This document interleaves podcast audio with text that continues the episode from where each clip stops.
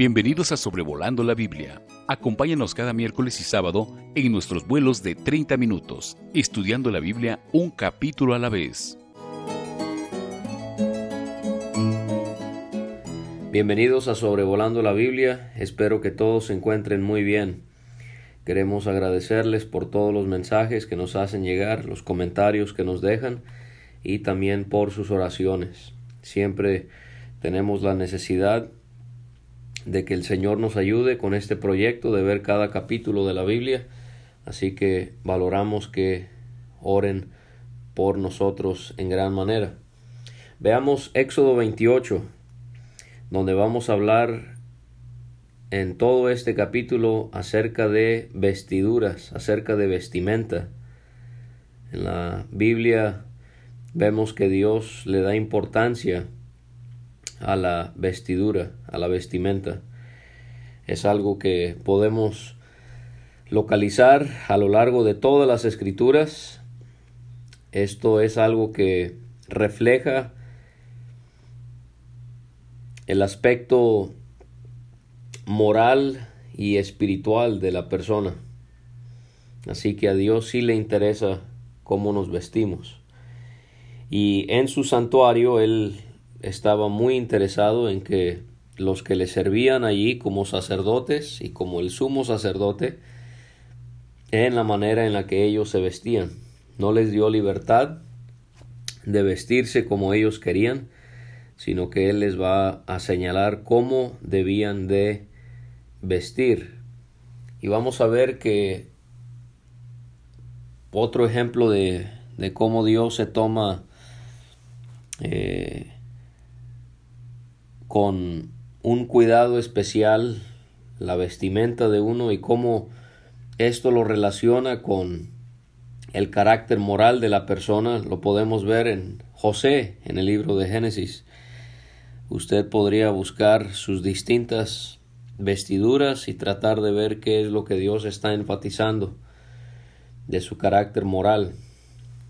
Al final de nuestra Biblia, en Apocalipsis 19:8, leemos que la vestimenta de la esposa del Cordero, que vamos a ser nosotros, la iglesia, se le ha concedido que se vista de lino fino, limpio y resplandeciente, porque el lino fino es las acciones justas de los santos. Así que vamos a ver que aquí también en Éxodo 28 las vestiduras eh, nos hablan de el carácter moral que Dios quería ver en estos hombres y por lo tanto es lo que Él quiere ver en nosotros y el ejemplo que más sobresale en todo este tema de las vestiduras de los sacerdotes es el carácter moral de nuestro Señor Jesús y sin duda vamos a, a aprender acerca de Él en este aspecto y en muchos otros aspectos en este capítulo. En los primeros 39 versículos tenemos las vestiduras del sumo sacerdote y del versículo 40 a 43 las vestiduras de los sacerdotes. El sumo sacerdote era el que estaba a cargo del sacerdocio en el tabernáculo y en el templo, y debajo de él servían los sacerdotes. Y vamos a ver que había una manera en la que se iba a vestir el sumo sacerdote y una manera distinta en la que se iba a vestir eh, cada sacerdote. Así que iniciamos viendo la sección que tiene que ver con las vestiduras del sumo sacerdote. Y vemos que Dios pide que sean acercados Aarón y sus hijos, en quienes recayó la responsabilidad del sacerdocio en el inicio del tabernáculo y ellos son eh, hechos eh, ellos son acercados a la presencia de Dios porque en el capítulo 29 ellos van a ser consagrados a Él en su servicio. Y vemos que se nos detallan eh, algunas características acerca de las vestiduras de los sacerdotes. En el versículo 2 dice que eran vestiduras sagradas y eran para honra y hermosura. y vamos a ver que eran sagradas porque eran para su servicio exclusivo a Dios y a la nación. Eran santificadas para ese propósito. Eran de honra por la dignidad que le daban al sacerdote. Y eran de hermosura por obvias razones, por la hermosura o la hermosa apariencia que tenían. Podemos ver entonces que al ver al sumo sacerdote y a los sacerdotes, encontramos en ellos, en esto, las excelencias del carácter moral de nuestro Señor. Y lo vamos a ver como nuestro gran sumo sacerdote, como es presentado en la carta a los Hebreos. Nuestro gran sumo sacerdote que está exaltado a la diestra de su Padre y que nos sirve allá como sumo sacerdote. Se nos dice en el versículo 3 que ah, se nos habla acerca de aquellos que iban a elaborar estas ropas. Los sabios de corazón, aquellos quienes habían sido llenados de espíritu de sabiduría, son los que iban a, elaborar las vestiduras de Aarón para consagrarle para que sea mi sacerdote.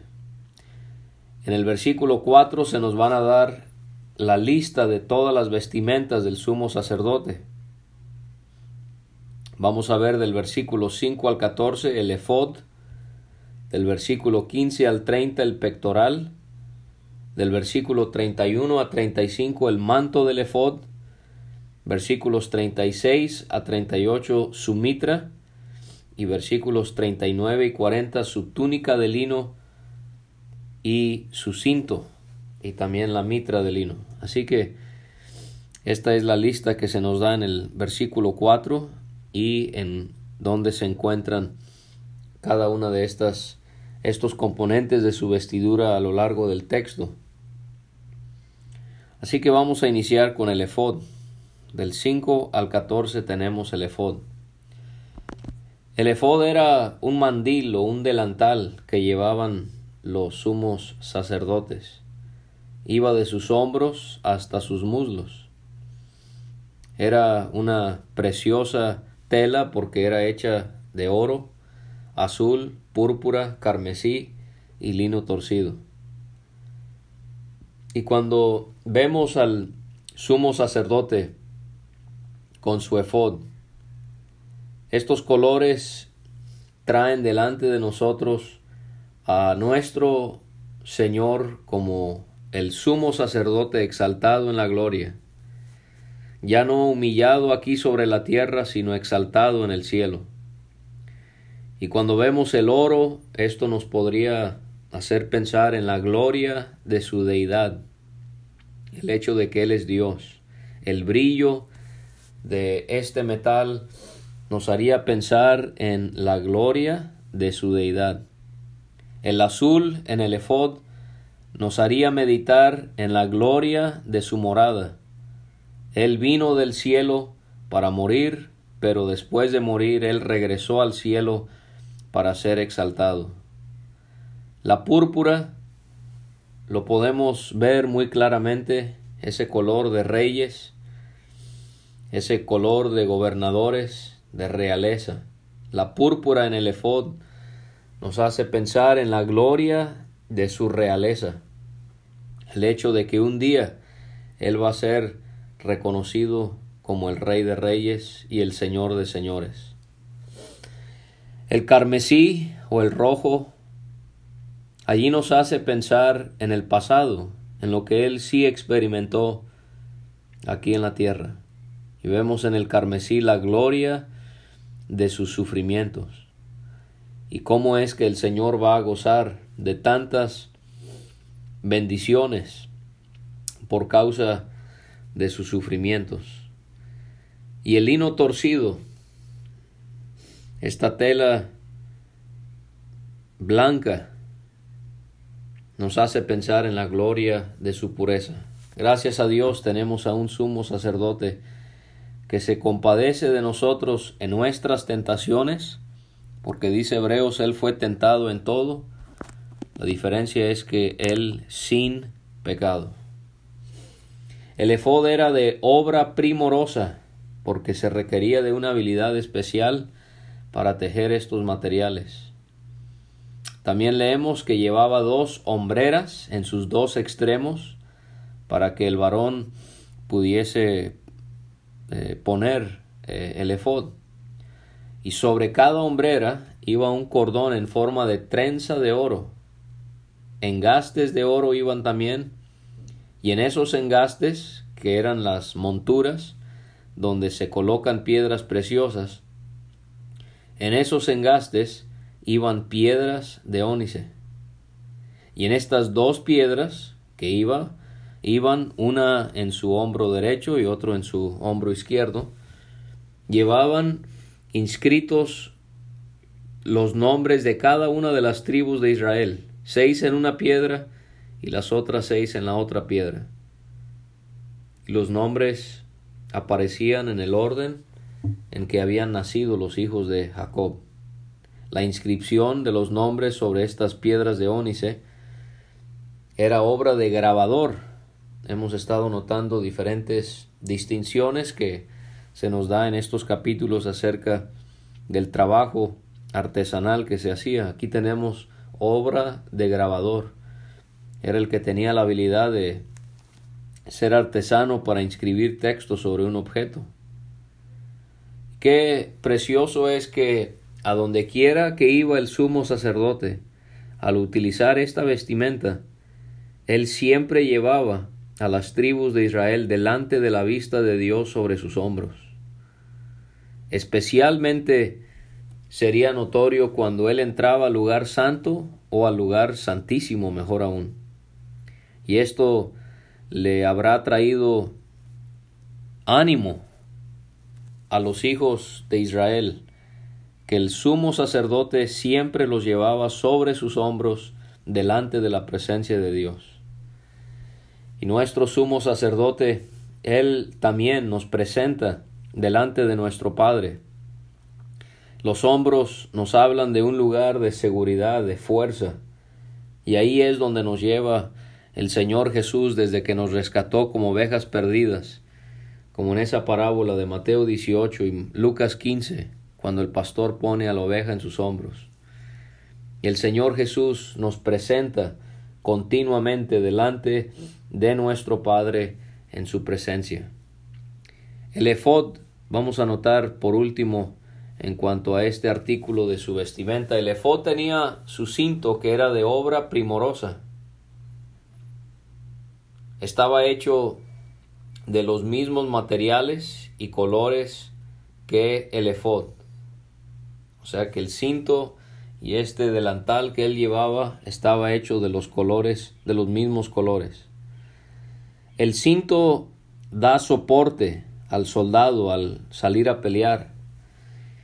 El cinto le ayuda al sacerdote a ajustar sus vestiduras para que él pueda servir adecuadamente. Así que el cinto pudiéramos ver en él algo acerca del servicio de nuestro Señor Jesús.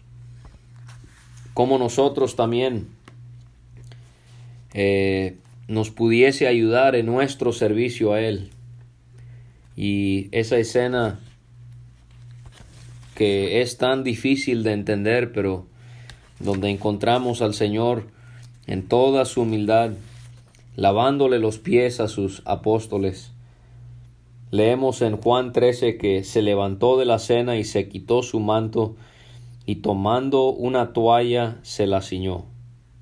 También en el Nuevo Testamento podemos leer que se nos pide que debemos de ceñir nuestros lomos. Así que como este sumo sacerdote llevaba el cinto para poder darle agilidad en su servicio, representa el servicio de Cristo como nuestro sumo sacerdote que Él nos brinda desde el cielo, desde la gloria.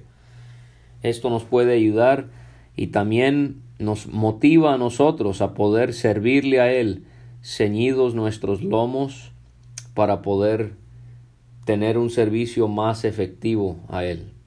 Así que ahí tenemos del versículo 5 al 14 el efod. Del versículo 15 al 30, ahora pasamos al pectoral. Es llamado el pectoral del juicio. Esta palabra juicio en el hebreo es la palabra ordenanza. ¿Por qué? Porque debajo del pectoral vamos a ver que iban las piedras del Urim y Tumim, los cuales le revelaban al sumo sacerdote la voluntad de Dios en una determinada situación. El pectoral también era de obra primorosa, porque se tejían eh, distintos colores, distintos materiales, y el pectoral tenía el mismo color, eran los mismos materiales que el efod con su cinto. El pectoral estaba hecho entonces de oro, de azul, de púrpura, de carmesí y de lino torcido. Se nos dice algo más acerca del pectoral y es que era cuadrado. Y obviamente, como usted sabe, el cuadrado es una figura que sus cuatro lados miden lo mismo. Y cuando pensamos en Cristo como nuestro sumo sacerdote, el hecho de que el pectoral era cuadrado nos haría meditar en la gran verdad de la inmutabilidad de Cristo, que Él es incambiable. Él es inmutable. Nosotros somos mutables porque tendemos a cambiar, a veces para bien, a veces para mal. Pero Él es inmutable, Él no cambia. Su carácter, sus promesas, su poder, todo eso no cambia en cuanto a nuestro Señor. Dice en Hebreos que Jesucristo es el mismo ayer y hoy y por los siglos. El mismo Cristo que ayer fue para usted cuando quizás las cosas iban bien bajo su consideración. Es el mismo Cristo hoy. Y quizás usted está pasando por una situación muy, muy difícil. Pero Él es inmutable, Él no cambia. Era cuadrado el pectoral. Pero debía de ser doble, dice ahí. O más bien la idea es que debía doblarse, doblado para poder formar un bolsillo donde iban estas dos piedras que ya le mencioné, el Urim y el Tumim. Y esto nos haría pensar en el doble, en el doblez, en la doble seguridad de nuestra salvación, que Cristo nuestro sumo sacerdote como nuestro abogado, como nuestro intercesor, Él mantiene nuestra salvación segura. Es Falsa doctrina, creer que la salvación se puede perder. Si la salvación se puede perder, quiere decir que tenemos un sumo sacerdote que es débil. Pero nuestro sumo sacerdote, Él mantiene nuestra salvación con una doble seguridad. Leemos en el Evangelio de Juan que nosotros estamos en las manos del Padre y también del Hijo y por tanto nadie nos puede arrebatar de ahí, estamos seguros. El hecho de que era doblado, que tenía este doblez, también nos da seguridad en cuanto al sacerdocio mismo de nuestro Señor. ¿A qué me refiero? Bueno, su sacerdocio nos debe de dar confianza. Dice en Hebreos 4, Versículo 16. Acerquémonos pues confiadamente al trono de la gracia para alcanzar misericordia y hallar gracia para el oportuno socorro. Tenemos plena seguridad en el doblez del pectoral en nuestro Señor Jesucristo. La tela del pectoral estaba llena de doce piedras preciosas en la que iba grabado el nombre de cada tribu. Estaban los nombres sobre las piedras en sus sombreras. Tenía esa montura, ese engaste. Estaba seguro. Nosotros estamos seguros en el Señor. Pero ahora tenemos otra vez los nombres de las tribus de Israel. Ahora ya no sobre los hombros, ahora los tenemos sobre el pecho. Y al estar sobre los hombros nos habla de la seguridad, de la fuerza de nuestro Señor. Al estar los nombres sobre su pecho, nos haría pensar en el valor que le tenemos, que el Señor encuentra en nosotros, el valor que tenemos ante Cristo. Él nos lleva sobre su corazón. Jesucristo dijo en Juan 15, 9, como el Padre me ha amado, así también yo os he amado. Él nos lleva sobre sus hombros, Él nos lleva sobre su corazón. Y las tragedias, las crisis, las adversidades y las tempestades que sufrimos en la vida no deberían de poner eso en duda, que Dios en su Hijo nos ama y nos lleva sobre su corazón y nos lleva sobre sus hombros. Eran piedras preciosas y esto nos haría pensar en el alto valor que el Señor ve en nosotros. En 1 Pedro 2.5 nosotros somos esas piedras. Nosotros no teníamos ningún valor, ninguna hermosura en nosotros mismos, pero el Señor Jesucristo nos vio con un gran valor al ver el mal que había traído el pecado a cada una de nuestras vidas y el peligro de perdernos para siempre. Y nosotros somos aquella perla preciosa que Cristo como aquel mercader en Mateo 13 vendió todo lo que tenía y la compró. Y nosotros somos tan valiosos al Señor que Él estuvo dispuesto a comprarnos. Y sabemos que esa compra no fue con cosas corruptibles como oro o plata, sino con la sangre preciosa de un cordero. El pectoral llevaba también cordones en forma de trenza de oro fino, y el pectoral llevaba anillos de oro que iban en sus dos extremos para así sujetar la tela en la parte de arriba, cerca de sus hombros y abajo para que se sujetara a su cinto. Otra vez, esto enfatiza la seguridad que el cristiano tiene por medio del sacerdocio de Cristo Jesús. Del versículo 31 al 35 vamos a ver el manto del efod. Así que estaba el efod, el delantal, estaba el pectoral que iba sobre el efod y ahora vamos a ver el manto del efod que iba por debajo del efod. Era de color azul. Este color en las vestiduras del sumo sacerdote y también en el tabernáculo deberían hacernos pensar en 1 Corintios 15, 47.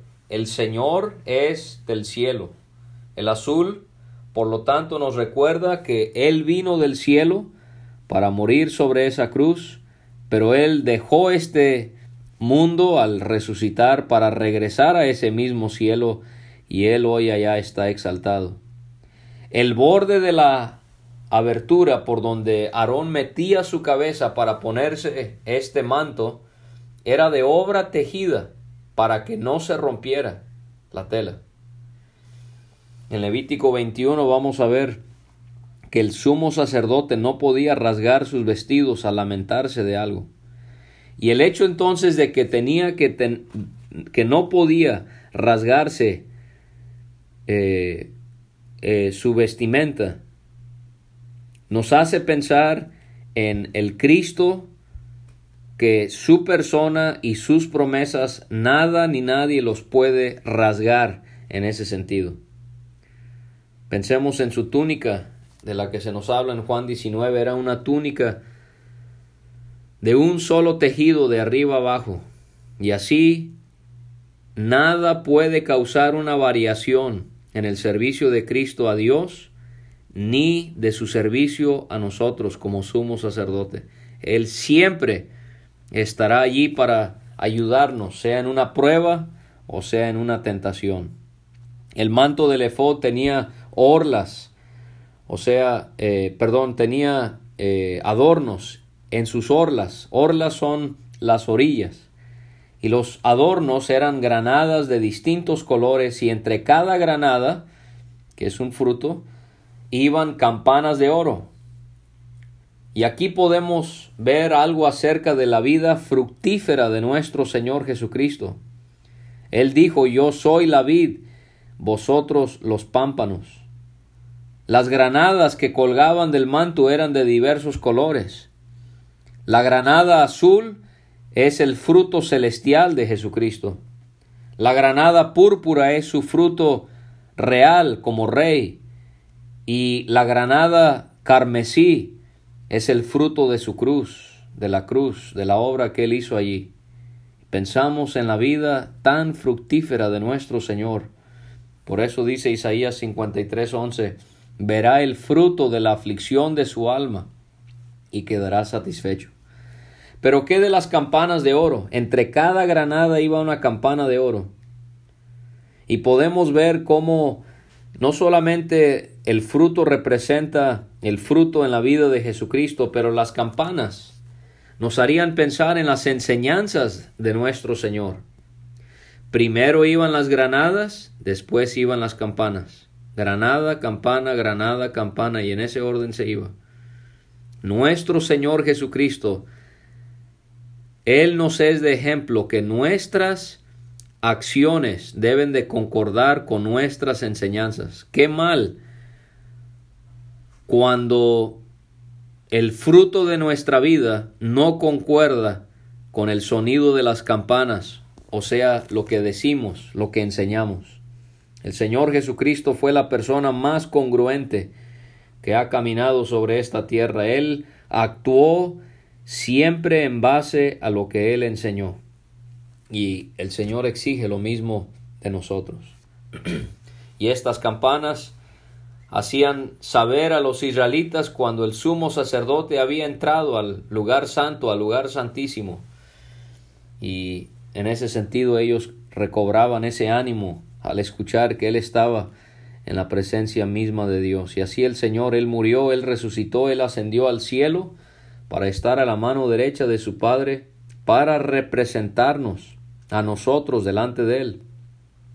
Dice Hebreos 9:24, porque no entró Cristo en el santuario hecho de mano, figura del verdadero, sino en el cielo mismo para presentarse ahora por nosotros ante Dios. De los versículos 36 a 38 tenemos la mitra, 39 y 40 la túnica, y el cinto, pero lo vamos a ver junto con los sacerdotes en los versículos 40 a 43, porque ellos también iban a llevar eh, estos artículos en su forma de, de vestir. El sumo sacerdote y los sacerdotes tenían que usar una túnica. La túnica del sumo sacerdote era de lino fino y por lo tanto suponemos que también la túnica de los sacerdotes era del mismo material. La ropa de lino otra vez nos habla de pureza. Y la túnica que iba por debajo de toda esta otra vestimenta en el sumo sacerdote representa la pureza interna de Jesucristo. El lino en el efod, en el pectoral, en el cinto, nos hace pensar en su pureza externa. Pero esta túnica nos habla de su pureza interna. Lo que Cristo era por fuera, lo era por dentro y así nosotros deberíamos de vivir. También otra vez con los sacerdotes pensamos en el cinturón y cómo les daba la agilidad para poder servir. Esto nos hace pensar otra vez en Cristo como el siervo, el Hijo del Hombre no vino para ser servido, sino para servir y para dar su vida en rescate por muchos. Y tenemos la mitra, este turbante que ellos utilizaban sobre su cabeza. Cubrían su cabeza al estar en el tabernáculo y era para gloria y hermosura. Y podemos pensar quizás en la mitra en los pensamientos de nuestro Señor Jesucristo, cómo Él utilizó su mente para siempre amar a su Dios, para siempre meditar en su palabra, y así nosotros debemos evitar la concupiscencia, el, el pensar en el pecado y utilizar nuestra mente para el bien. Y en esa mitra iba una lámina que contenía las palabras santidad a Jehová. Y esto es lo que Dios exige de nosotros como sacerdotes al servirle a Él en la actualidad. Así que ahí tenemos la túnica, eh, la mitra, eh, esta lámina, el cinto, y solo para también mencionar los calzoncillos, los tenemos en el versículo 42. Los calzoncillos también nos hacen pensar en la pureza interna de nuestro Señor Jesucristo y de los sacerdotes, cómo debían internamente y externamente servir y vivir en santidad delante de Dios. Notar también que en, este, en todo este capítulo 28, ni con el sumo sacerdote ni con los sacerdotes se menciona algo que normalmente utilizamos al vestirnos, que es el calzado. No usaban calzado. Es posible que no lo usaban por ser tierra santa sobre la cual ministraban en el tabernáculo. Quizás algo parecido a lo que vemos en Éxodo 4 cuando Dios le dijo a Moisés que se quitara el calzado de sus pies. Así nosotros debemos entender que donde quiera que nos encontremos, sea reunidos como iglesia, o en el trabajo, en nuestro estudio, en la casa, en la calle, donde quiera, nosotros debemos, como si fuera, no llevar calzado, porque Estamos sobre tierra santa donde quiera que vayamos, en nuestro servicio a Dios. Y el servicio a Dios, como lo enfatiza Éxodo 28, eh, exige que nosotros le sirvamos a Dios en santidad. Y así podemos ver entonces las vestiduras del sumo sacerdote y de los sacerdotes y podemos ver las hermosuras que encontramos en ellas de nuestro Señor y nos motivan a nosotros en nuestra vida y en nuestro servicio a Él. Muchas gracias por acompañarnos. El Señor bendiga a cada uno y que continuemos con este ánimo de seguir estudiando su palabra. Muchos saludos a todos y estaremos viéndonos por aquí otra vez el día sábado con Éxodo capítulo 29. Gracias por escuchar este estudio escríbenos a sobrevolando la Biblia gmail.com. Visita nuestra página www.graciamasgracia.com. Hasta la próxima.